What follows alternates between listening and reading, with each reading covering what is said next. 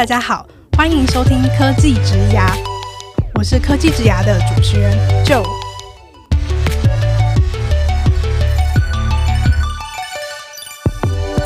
科技职涯是由 CakeResume 制作的广播节目，我们将会邀请在科技、数位等不同领域的工作者来分享他们的职涯故事和个人观点，一起来听听这些精彩的分享吧。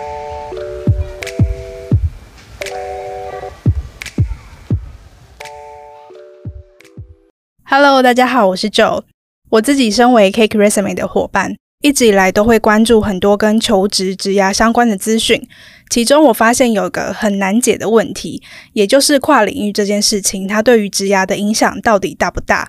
尤其是在撰写履历的时候，如果想要应征的工作跟过去的经验相差很多，到底该怎么办呢？今天科技职涯的来宾 Charlie 本身就是这个难题实际体验和解决的人。Charlie 目前在查理资产担任负责人，同时也是台北最美的录音室 MicMind Studio 的共同创办人。让我们先来欢迎他出场。Hello，Charlie。Hello，大家好。简单跟听众朋友们分享一下 Charlie 的背景。Charlie 在大学还有研究所就读的都是北科大的化学工程系，但是一毕业之后，他就直接跳到了教育培训产业。可以说是一个超大的转弯，接着又在拐了另外一个弯，进入了房地产产业，并且开始经营 Podcast、开录音室，甚至是开展 NFT 的业务等等。可以说是 Charlie 的职涯本身就是一个动态的跨领域过程。那么，为什么 Charlie 的职涯，甚至是说生涯会有这样的累积？他是带着什么样的目标跟期待，不断的跨领域？这个过程中遇到了哪些困难和挑战？身为跨领域的实践者，他自己又都去哪里争取相关的资源？在今天的科技职涯中，都可以听到 Charlie 扎实的分享。首先呢，想先请 Charlie 带我们一起回顾你的职涯起点。为什么在取得化工领域的硕士之后，没有选择相关的工作？你是在什么样的机缘下踏入教育培训产业的呢？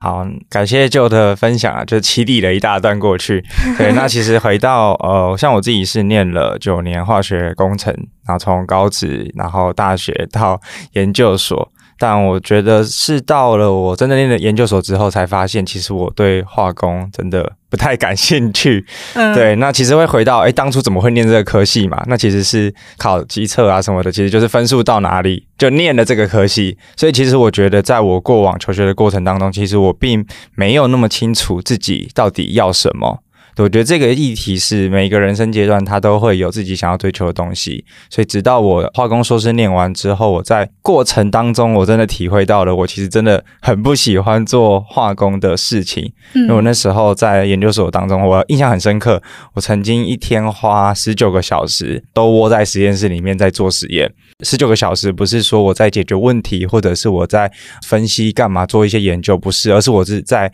因为化学反应需要时间，所以我就是陪在那边等实验结果出来。对对，那对我来说，它其实很浪费时间。对，那其实我自己也比较喜欢跟人相处，所以那时候会决定跨入教育领域的时候，其实是因为当我那时候硕士要毕业，我就一直在思考到底这个阶段我的人生想要干什么。那其实我从大学阶段其实就有一直想要创业的这个念头，然后那时候也去听了很多的演讲，然后也有受到了一些启发，所以我。我也请教了一些前辈，那其实也会发现说，呃，不管是成功的创业家或者是经理人，其实要么从 finance 出身，要么从 sales 出身。所以我那时候就在想说，诶，一个化工硕士毕业要干 sales，那有什么选择？那可能去呃外商啊，或者是去很多 to B to C 的业务公司。但因为回到化工这个产业，其实能干 sales 的机会其实真的也不多，可能是卖仪器、卖药品材料、耗材，就这些。对，那我觉得这些东西 to B 的这个商业模式或者 to B 的 sales，我那时候很肤浅的想法啦，会觉得就是比较多都是吃公司品牌，所以能累积。到业务的经验可能相对的比较少，但那时候是因为我对业务没有这么理解，对，那时候真的干了之后才发现，其实业务又分了很多种，to B sales、to C sales，然后又有 AM 啊，什么 partnership 一大堆，对，但所以我那时候真的是超级单纯，就觉得好不行，我要培养业务能力，那我就要去。直接面对消费者，然后就是想，诶，那我可以接触 to C 的 sales 有什么？嗯，对，所以在因缘际会之下，就是我那时候是在当兵，然后当替代役的时候，所以相对的比较多可以向外去学习的一些时间，就开始去参与各种不同的讲座，包含认识了一些商业的人，然后开始学习投资理财，然后真的透过讲座开始打开了很多所谓的这个视野，才发现说原来。我的生活跟我的职业方向不是只有化工这条路，而是真的走出去之后会多了很多的选择。对，那所以那时候我是先去上了一些商业的课程，然后才对教育领域这一块那时候是相对有兴趣的，然后会觉得说，诶，那从教育跟课程这个角度切入 sales，那包含我在。传递的这个课程是真的帮助到了我，所以我累积了业务能力，我累积了商业思维，我累积了自己的实战经验。但这个东西同时，它真的也可以帮助到同样想要累积商业思维的人，公司的主管或者是企业的老板，他们也都可以学到一些 sales 相关的技能。所以我那时候才会觉得说，哎，那我来卖课程，或者是我来做教育培训，好像勉强说服得了我自己，嗯，嗯，所以才毅然决然的投入到教育领域这个产业。就一待就待了两年多，嗯、对啊。那你后来进入了教育培训产业，大概都是在做哪些工作内容？哦，那时候一开始其实进去就是真的是在单纯的卖课程，就是卖可能演说课啦，或者是一些商业教育的一些课，就单纯的自己要下市场，然后去做 to C 的开发，其实就跟做保险一样，只是商品不一样。对对，但但是一进去没有多久，我觉得。我自己在那个环境也是一个比较特别的人，对，所以那时候其实老板也蛮看重我的，而且我那时候进去的教育培训公司其实也很新，然后超级小，公司也才五六个人，所以其实我也算是很早期加入那间新的公司，然后进去大概没有多久吧，就跟着那时候整个团队一起去大陆去开始做一些商业的教育。那时候去上海啊，去河南、香港。那时候的老板他过去有在大陆二十年的经验，所以他也是用他过去的一些经验带我我们年轻人去见见世面。这样，那时候除了就是卖课程之外，三个月之后开始被培养成讲师。所以我就开始真的是一直去接触大量的一些商业的资讯，然后去学习怎么样拆解一个商业模式，然后开始在公司内部去做分享。原本都只是对内，没有任何的对外。两年多的工作比较像是我从一个 sales 兼 PM，就是开始要运营一些公司体制内的项目，然后又开始培养成呃有点像是内部创业。可能因为我的特质就有散发出我想要创业这个念头，不然也不会去干 sales。嗯，对，所以后来呃，原本我们都是在做那个实体教育的，就实体课程。所以后来大陆回来之后，就有一个线上教育，因为那时候大陆的线上课程啊什么都是超级超级红，所以我们那时候就想说，那我们也要在台湾做一个有关线上课程的一个题目。对，所以那时候大概进去六个多月吧，就开始做了一个线上课程的题目，然后做内部创业。就开始这两年就是各种拆解模式，然后演讲啊、授课啦，开始在运作一些有的没有的，就是你可以想象成一个线上课程会经历的所有事情，我那时候都经历过了。嗯嗯，对。那你觉得在中国那边跟在台湾这边做线上课程有什么样不同的地方吗？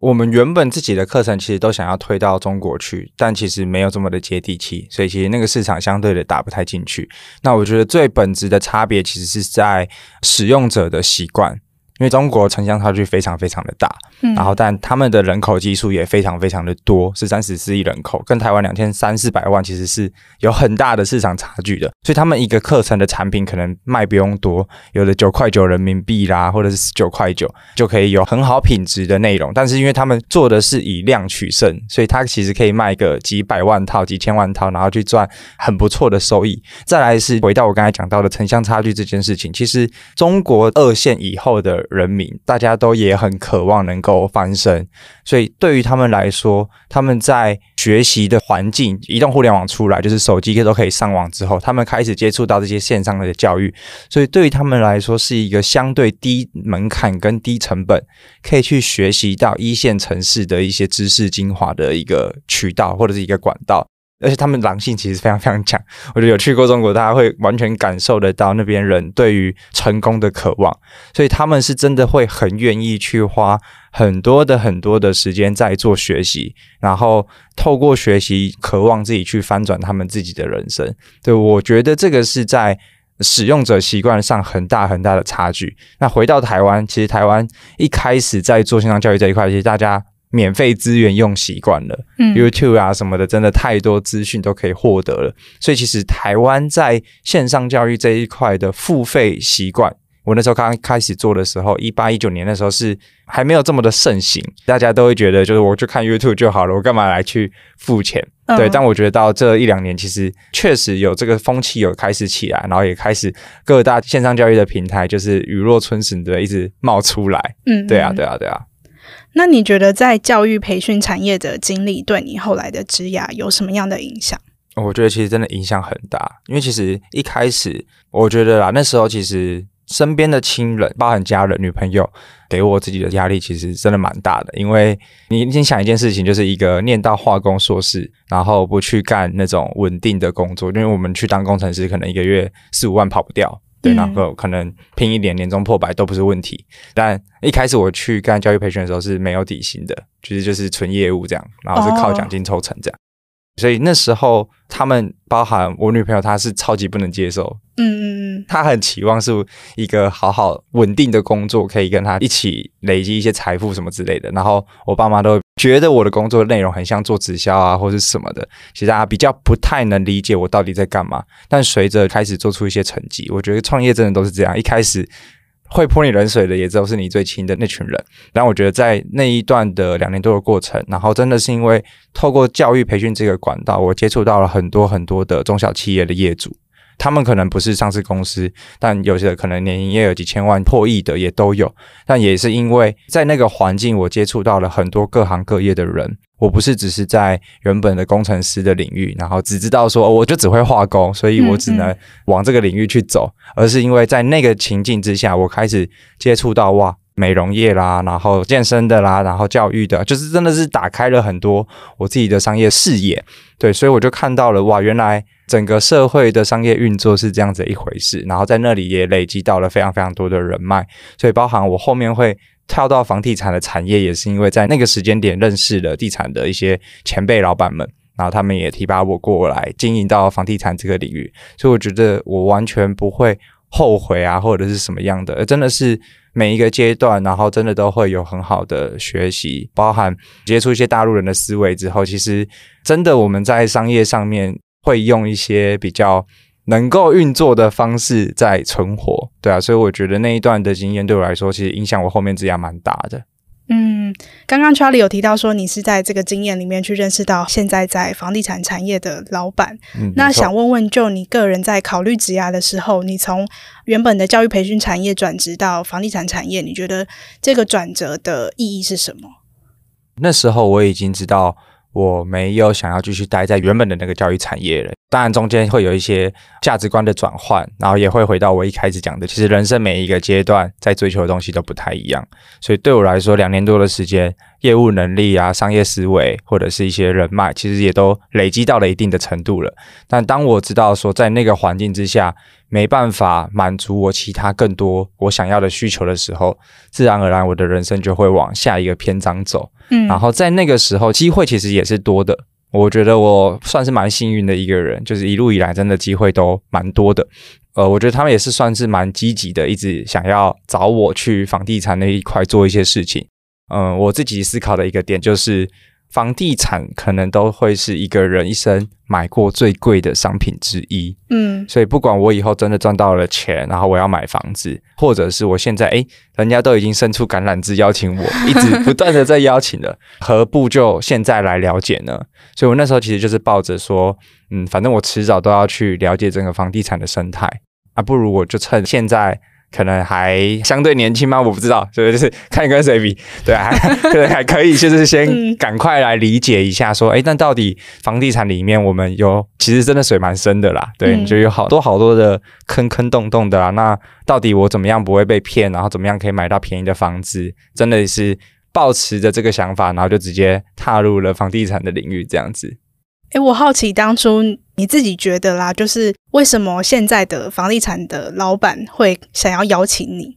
？OK，我觉得还是回到个人的特质上面呢。你的做事态度，其实别人都会看在眼里。嗯，对，比如说像呃，我们今天的主持人就，像我就觉得他是一个超级认真，而 且好突然，对，而且对于他想要完成事情是有他自己的执着，而且甚至他会帮来宾去想好很多个步骤，让每一个人都可以有更好的发挥。嗯，所以回到我刚才就的问题，就是我觉得每一个人做事的态度跟能力是在一个环境里头。你自己不用讲，别人都看在眼里的。嗯，所以我觉得我自己身上确实有一些特质。嗯，我不，请说是什么特质？其实我也不知道，有可能认真努力，随 随便，就是都会有一些特质是别人特别喜欢的啊。尤其是我觉得年轻人，就是你肯拼，愿意吃苦。想要把事情做好的一个企图心或者是态度，其实身为职场的前辈，大家是会很喜欢这种年轻人的，因为他会知道说，他今天把一个机会交给你，你是会愿意百分百投入去把它完成的。所以我觉得也是因为我自己身上会散发出一些特质，别人会看在眼里，所以他们就会伸出邀请跟橄榄枝啦。对对对对对。那也想请你跟我们分享，你目前在创筑地产大概是做哪些工作内容？呃，现在的我们创筑地产其实一直以来都在做二房东有关的生意。对，那其实我们在双北也有十四十五个物件在收租，这样。把过去我在教育培训的这些经验带到房地产，因为房地产大家都在做开发啦、设计、装修跟包租代管这一块，但做社群、做课程、做教育这一块，在我们原本的这个创作地产的团队是没有人的。所以也因为我补了进来之后，反而我们在房地产的课程，就一开始我是办一些房地产相关的讲座啊、说明会，告诉别人，诶，什么是二房东？然后其实二房东的门槛没有你想象中的高，就可能几十万你就可以打造你自己的现金流等等的。嗯嗯。所以其实一开始来做做这些事情，把教育这一块补起来。让市场更知道说，哎，我们这一个行业到底在干嘛？后来才比较像是，哎，除了这样之外，那到底我们还有什么样子好玩的东西可以一起来做？因为过去我在教育培训，除了教商业之外，那时候也大概有教了一年多的短影音，就是抖音啊、TikTok 的这个主题的领域。那其实它也是自媒体的一环，对。所以那时候就觉得，哎，整个自媒体也是一个未来的趋势。那到底自媒体跟房地产？有什么样子可以结合的地方？想着想着，然后就蹦出了就是 Podcast 录音室的这一个主题空间，然后一路到现在把它开出来，这样对啊。我也蛮好奇，开这个 My My Studio 对于创竹地产这间企业来说的意义是什么？那对于你自己来说，又有什么样的价值？呃，我觉得这个问题问得很好。就回到对于原本创组这间公司，它到底有什么意义？其实就像我刚才讲到的，就是原本我们做的二房东生意，当我们空间弄得很漂亮，环境很舒服，但是租出去了之后，那个空间就属于租客的。嗯嗯，我们并没办法随时都跑到那个空间去做其他的事情，所以某种程度变成是，其实，在做生意，呃，累积的都是信任这件事情。所以我们想要 demo 给我们新认识我们的朋友，认识我们的伙伴或者是一些业主，其实他没办法很直接的到现场去看到我们做出来的成果。嗯，因为那时候给租客有点像 to B 生意了，就是变成是他们的空间，所以。当我们把麦麦开出来了之后，这对于我们来说是一个展示实力的地方哦。所以，我们像一开始我们就很大量的会带我们想要谈合作的人来到这个空间，然后当这些人一踏入了这里之后，他们通常都会爱上这里，因为环境很舒服。嗯、尤其是有去过一些其他录音室的，也会自己会有一些对比啦。对，也不是比较，是对比，因为每一个录音室的定位都不太一样。但我们本来就是从环境本身出发，所以当我们把这个空间做出来，其实很多生意都很好谈。像我们把一些做地产的前辈跟老板。邀请过来，因为我们做二房东的跟资产活化这个事情，其实是真的在玩房地产的前辈不想要做的，因为要管人呐、啊，然后要营运空间，其实很麻烦。他们喜欢的就是一买一卖，就一个价差百万千万就直接入口袋。对对，但因为我们有自己的一些理念在，我们要打造社群空间，打造这个地方的文化，所以其实对我们来说，每一个空间都有属于它自己的环境氛围，都有属于它自己的文化，嗯嗯，就是每一个人进来都可以感受到不同的温度。对，所以这个是回到刚才的问题，就是我们到底做这个空间对于创读地产本身有什么好处？好，回到我自己身上，对我来说还是在实践一个创业的过程。因为原本我们之前内部创业是做线上课程，线上课程是一个比较虚的东西。因为教育就是这样，有价的人认为它有价，然后没价的人认为它就是没有价值。很多人可能会觉得你讲的这些东西，我上网都找得到啊，然后我 YouTube 都看得到啊，我干嘛花钱来买你的这个课？对，所以其实它的市场的接受度就会参差不齐，而且很多人。其实也会不晓得你到底在干嘛。转换到房地产之后，那其实我觉得开这个空间也是因为过去我有的那些经验，所以其实让我有一个舞台，然后提出了这个想法，刚好把我们房地产团队所有的专长结合出来。所以对我来说，它其实是让我可以去实践我想做的事情的一个地方，所以我们才一起去把麦麦这个空间开出来，真的是彼此发挥所长。但我过去没有开过任何实体空间的生意，没有做过任何实体空间的生意，所以某种程度上，团队跟伙伴是很信任我的。所以对我来说，我当然就会把这个地方把它想办法做起来，而且想办法让它可以变得更好。嗯，所以对我来说，它就是一直在实践我想要实践的一个过程。那开一个 podcast 节目也是你想要做的事情之一吗？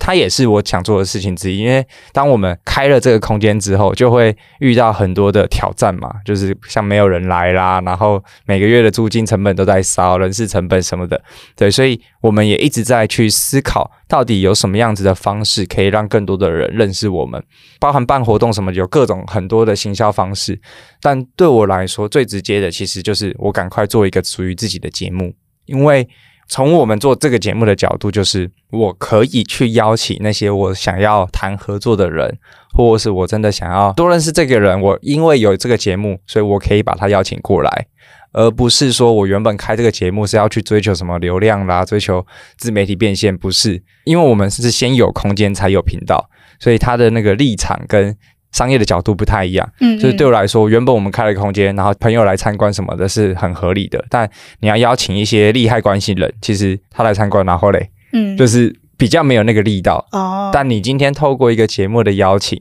帮他曝光，然后聊完了之后，可能一个小时的访谈，你又更了解了这个人，你也会更知道他的需求是什么，然后接着再去聊我们要聊的合作，或者是聊其他的事情，那就变成是非常的。Smooth 就是很顺畅，嗯，嗯，因为就像我们做一个访谈，其实某种程度是重新认识这个人，对。对，那其实那个关系跟距离会拉得很近，嗯，对，然后反而其他的事情就变得非常非常好谈，所以这也是我们自己当初在做这个节目的主要策略之一。所以从我的角度，当然也是会去看有多少收听数啊什么的，但确实有在成长，但它的那个数字就不会是我第一个要去关注的。而我去思考的点都会是：诶，我下一集的来宾要邀请谁？他可能有流量是我要的，他可能有什么样的合作机会，可能是我想要促成的。对，那我就会从这样的角度去做这个节目的规划，然后不断的邀请很多很厉害的人来上我们的节目。哦，是一边访谈一边 BD 耶。对对对对对对对，没错没错，我把它学起来。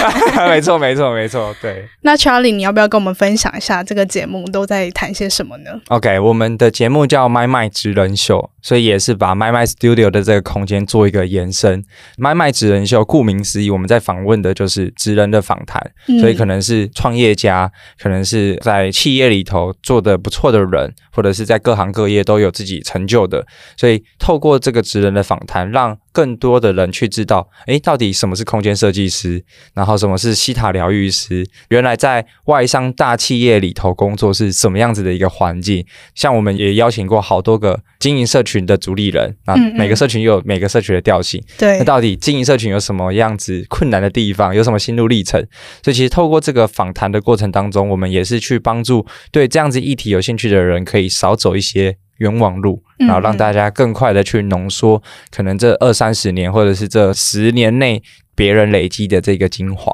对、嗯，那除了从房地产延伸到 Podcast 录音室，又延伸到 Podcast 节目以外，前面有提到说 Charlie 又有在做一些跟 NFT 相关的业务。嗯，那我很好奇，NFT 跟房地产，你们打算要怎么结合？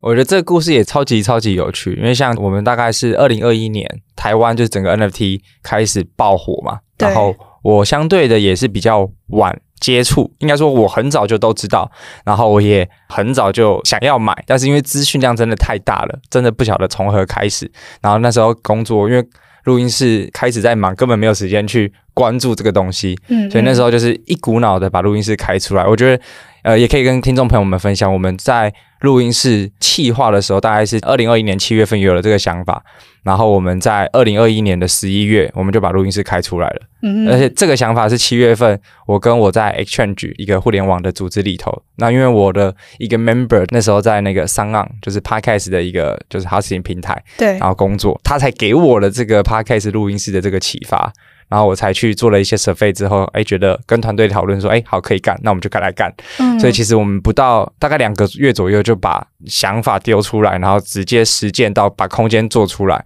所以这个也是我们为什么我刚才讲到，就是我们邀请很多房地产前辈来，就是大家会很好去促成后面的合作，就是因为大家会看到我们团队的执行力。因为很多那时候真的很多人都想要说，哦，我也想要做一个空间，怎样怎样，但我们就是马上就做出来，而且还是在疫情，嗯嗯嗯疫情期间，对，所以那个执行力是相对的非常非常，别人是很认同这件事情的。回到刚刚就是房地产怎么跟 NFT 结合，其实是当我把录音室开完，然后也慢慢的事情都在推进的时候，我才开始有一些些时间真的。研究 NFT，所以我是去年二零二一年十二月才真的投入到整个 NFT 的市场，开始交易啦，然后也赚到一些钱之后，因为对我来说，它是一个凭证或者是一个权力的一个转移，然后也是一个新的一个商业机会，所以你会看到各行各业现在都在想办法跟 NFT 挂上钩，因为它就是一个非常好的一个行销管道，而且也。非常多延伸跟潜在的商业应用，但我觉得它有一个相对难的地方，就是我们要不断的沟通到底什么是 NFT，因为其实每一个人对 NFT 的理解见解其实都落差很大，而且很多人觉得是诈骗什么的，所以对我来说，我在推动房地产跟 NFT 结合的这个过程当中，花最多的时间其实是跟团队去沟通到底什么是 NFT，我们可以。怎么结合？因为你可以把它想象成这些传统产业要结合一个新的东西，你可以把它想象成就是一个数位转型。嗯嗯。那数位转型最难的，永远都不是你要做什么，人永远都是人的思维的调整。嗯嗯。那回到现在，我们终于沟通了好一段时间之后，那确实我们会把房地产跟 NFT 去做一个结合。目前还是走一个会员凭证的一个概念，所以你可以想象成未来持有着我们的 NFT，它可以在呃，我们合作的一些买房，就是它可以直接的打折。比如说，我们会跟中介店，嗯、我们会跟建商会有一些合作，所以持有我们这个 NFT，你去买这个建安，你去买这个中古屋等等的，或预售屋，就可以有一些折扣，可能一趴多少的，但一趴可能一千万就也十万了。嗯，嗯，对你就是你可以去这样子理解，包含对我们来说，我们在打造这个 NFT，其实我们也是把更多 Web 二点零的这些人，他们。带到这个区块链的世界，所以中间其实会有很多需要教育跟学习的环境。所以对我们来说，我们打造这个 NFT 的社群，也是让原本我们在房地产这一块的人脉，大家都因为知道了我们，所以他们可以慢慢的来进到这个三点零的世界里头。那对于三点零的世界里头，回到我刚才一开始讲的买房这件事情，很可能都会是我们人生一辈子买过最贵的商品之一，所以三点零的人赚到了钱，他也会需要往实体世界去做资产。那透过我们，他反而可以去学习到，就像我一开始为什么要进到房地产？诶，到底怎么样买房不买贵，不会被诈骗，买到便宜的房子？嗯，那它其实就会是一个教育的系统在这里头。所以这个是我们初步对于房地产 NFT 的一个结合。我觉得现在很多人都在做一样的事情，就是。当做是 Web Two 跟 Web Three 之间的这个桥梁，只是每一个人连接的桥梁的 TA 跟受众不太一样。嗯，因为我们连接的是在房地产这一块的这个实体的人脉，想办法的让他们带到三点零的世界里。但三点零的人，他们最终一辈子一定也都会有房地产相关的需求。那也因为我们，他又再连接回二点零的世界。哦，很酷诶，而且也结合了你之前自己在教育培训产业的这个经验。对啊，所以我才会说，就是其实我觉得人生它就像贾博士讲的，你没有任何一件事情是会白费努力的。就可能你现在看到都只是某一个点，但因为你的人生还走不够长，嗯，所以你后来回过头来看，其实全部都变成一条线或者是一个面。嗯，很酷很酷。我觉得听众听到这边也可以听得出来，Charlie 是一个很跨领域的人，而且他也很善用他每个领域里面学到的东西。那我也蛮好奇说，除了机缘以外啊，就是你有出于怎么样的目标、理念或是心态，而决定要构筑一个跨领域的职涯吗？嗯，我觉得跨领域的职涯真的是误打误撞诶、欸。嗯，因为 我觉得我自己在追求的啊，其实就是快乐跟好玩。哦对，因为就像我讲的，我如果在一个地方觉得不好玩了，或者是我觉得学不到东西了，我就会想办法去转换一些地方。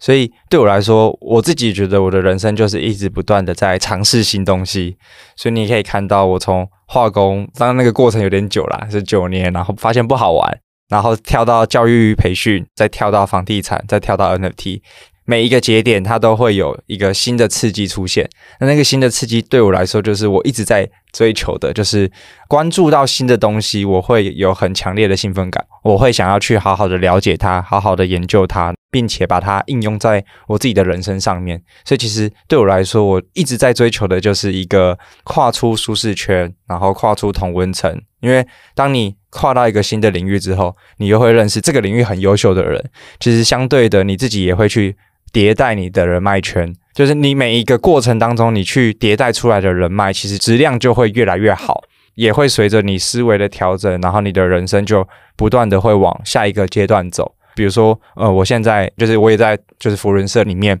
然后像今年也会接干部，所以其实某种程度在福人社里面，我遇到的老板人脉，其实质量又越来越好。搞不好之后有谁找我要干嘛的，我又跨到下一个地方去，但那也不会是浪费，而是我把每一个阶段我要做的事情都把它做到好，而不是说我这边沾一点就跳走。就是我觉得跨领域的前提之下，你还是需要把原本你在做的那个事情做到一定的程度，嗯，而不是就喜新厌旧或是干嘛的。有些人可能会觉得你是喜新厌旧，可是我们自己知道，其实我都是在这条路上我做到了一定的成绩，甚至让它可以自动运转。那对我来说，挑战性变低了，那我自然而然的就会去找新的可能，所以才会有点像是一直在跨领域这样子。对，嗯，嗯，嗯，那也蛮好奇，说你平常还会从哪些地方去获得这些跨领域的机会或是养分？对我来说，其实从当兵那个时候，就像我有讲，我开始去接触各个讲座，那些讲座其实在市面上大部分。都是比如说 OPP 啦，就是有点像是说明会，最后也都是要卖你房地产课程，卖你投资课程什么的。嗯嗯、对，但当我我真正接触到关于社群这件事情，是我在教育培训里头之后，然后那时候你会开始 Facebook 加到一些社团啊什么的，然后那个时候才真的接触到社群。然后那时候我接触的第一个社群其实是工作生活家，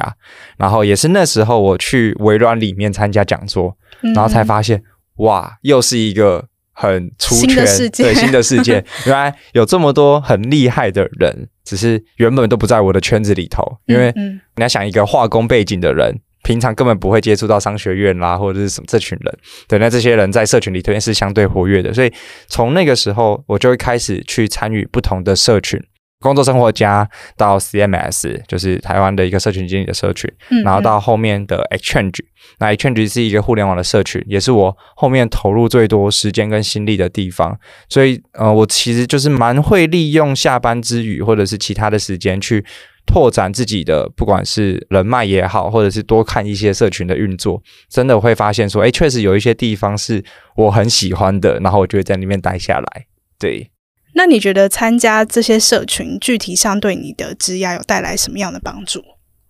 嗯，我觉得其实帮助非常非常大。呃，我举我在 Exchange 的例子好了，加入 Exchange 应该是一年多吗？还是两年？我有点忘记了。但因为 Exchange 它是一个互联网的组织，然后里面的成员他们都是在外商，然后可能中高阶经理人啊等等之类的，嗯嗯，所以。对我来说，就是回到我刚才讲的，就是我们在做传统生意的人，其实某种程度对于大企业如何去运作，我们是不知道的。所以我加入 Exchange 之后，其实我学到最多的是组织之间资源的调配，跟到底在企业跟有架构的组织之下，大家是怎么样去运作的？怎么样让开会更有效率？嗯、怎么样把提升工作效率的工具导入到我们平常日常的工作流程里头？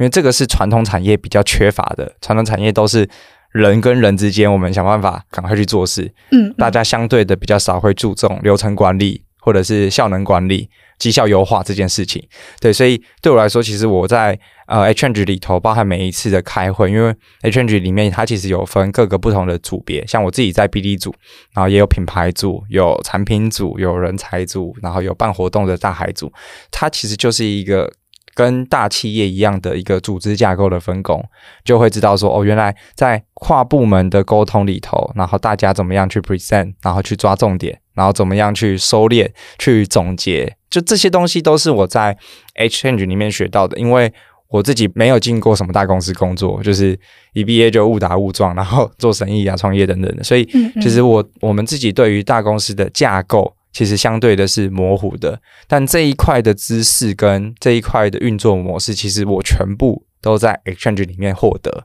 比如说在 Exchange 里面就有呃以前 Facebook 现在改名叫 Meta 的嘛，然后 Google 的、Amazon 的、Microsoft，然后字节跳动、腾讯，所以你就会看到都是顶尖互联网公司的人才在里头，大家。包含他们怎么样去做简报，他们怎么样去提案，他们怎么样去做会议的讨论，对我来说是一个超级超级大的学习。嗯嗯，对，因为虽然我可能没有机会进到这些大公司，但我从这些大公司里头工作的人，我就可以学到他们工作的 mindset。嗯，那除了经由跟别人的交流让你自己获得成长以外，你觉得你自己参加这个社群，有在这个社群立下什么样的里程碑吗？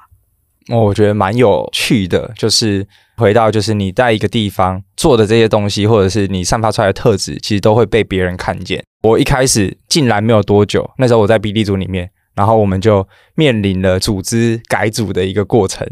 原本一个组别要把它拆成三个组别，原本可能整个组有十几个人，到我那边，我们那个组就剩四个人。嗯嗯，所以对我来说，它就是一个重新累积。把 Exchange 这个 BD 组在整个 build up 起来的一个过程，所以我们就从四个人开始累积，开始招募，然后开始到现在稳定的十五、十六个人，甚至更多。Oh. 所以其实某一个里程碑就是我们那时候就是把一个新的 BD team 把它 build up 起来。我觉得那时候也是包含从原本就是一个 member。但我也是进来没多久，算是被提拔到副组长吧，然后到现在又变成 BD 组的组长，然后带所有 BD 组的 team member 这样，这是其中一个。第二个我觉得蛮有趣的是，就是我刚才提到的，我们开 My My Studio 的这个过程，oh. 就这个 idea 就是来自于我在跟组员开会啦交流的一个 brainstorming 激荡出来的一个新的点子，然后也延伸出来我的新的这个创业的题目，这是第二个。第三个我觉得也很有趣的，就是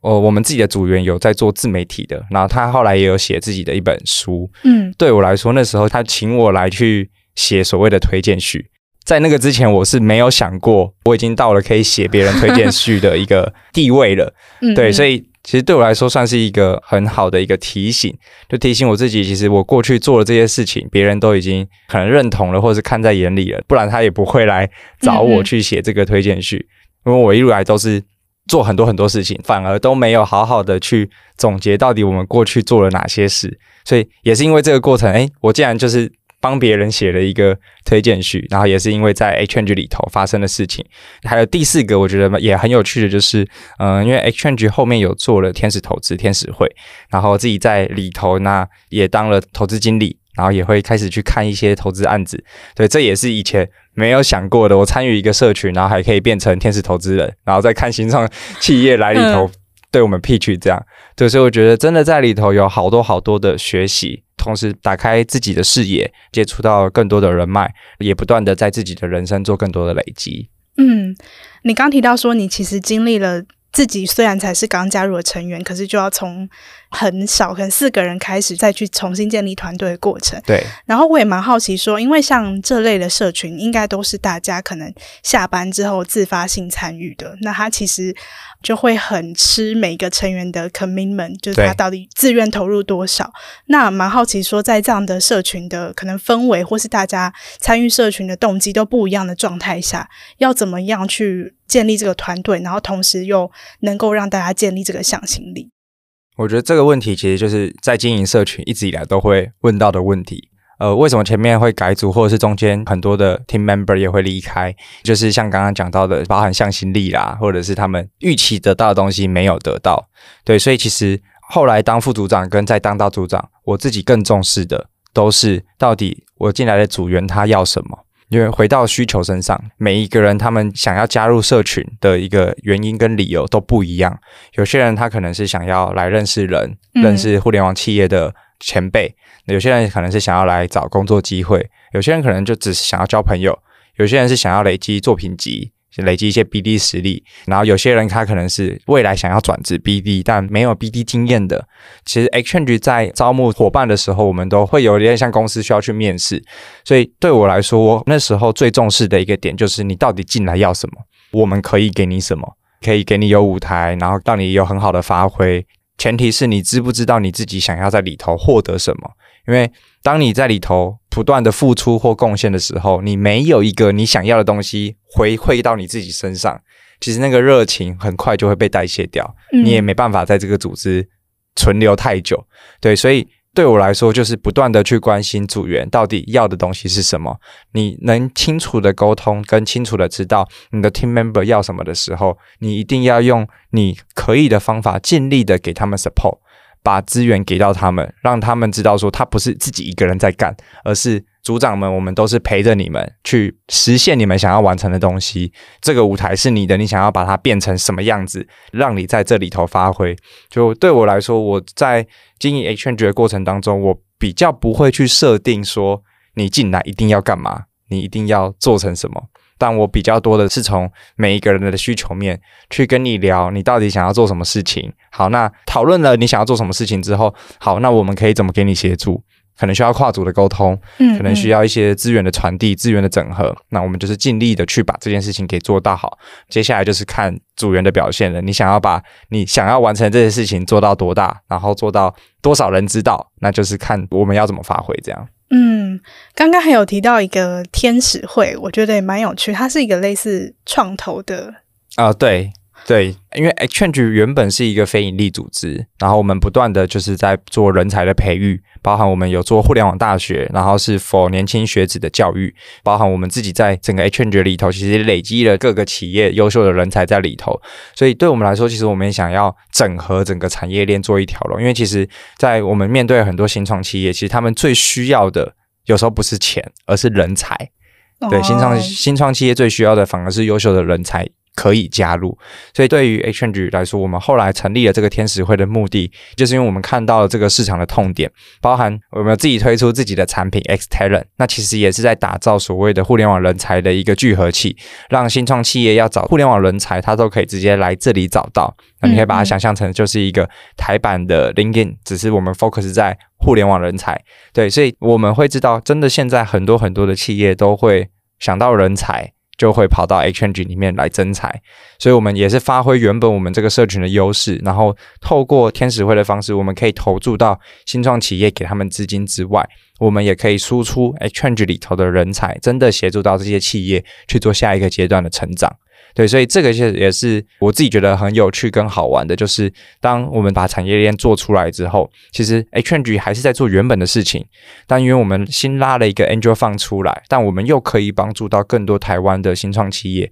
去让整个台湾的互联网社群或者是互联网产业变得更好。嗯，等于是原本是由可能员工或者是求职者所组成的这个社群，累积到一定的力量之后，现在开始想要也帮助到企业这一端。对，就是我一直把格局往上提升啦。在这个过程里头，其实我们整个 XChange Fund 的可以帮助到新创企业，除了刚才提到人才这件事情之外，还有就是 XChange 一直以来的优势，就是海外人才或者是海外市场的经验。嗯、所以在呃 XChange Angel Fund 里头的 member 有在东南亚的，在日本的，在美国的，那你也会知道，在台湾的新创企业里头，其实出海一直都是一个很重要。跟困难的挑战还有议题，那因为我们有这些海外经验的人，不管有的在 To C 的，有的在 To B 的，都可以直接透过经验或者是 consulting 的方式去协助这些新创企业，真的好好的去打海外市场，而不是什么都不知道就说哦，我要去海外，然后就嗯嗯嗯就就不了了之。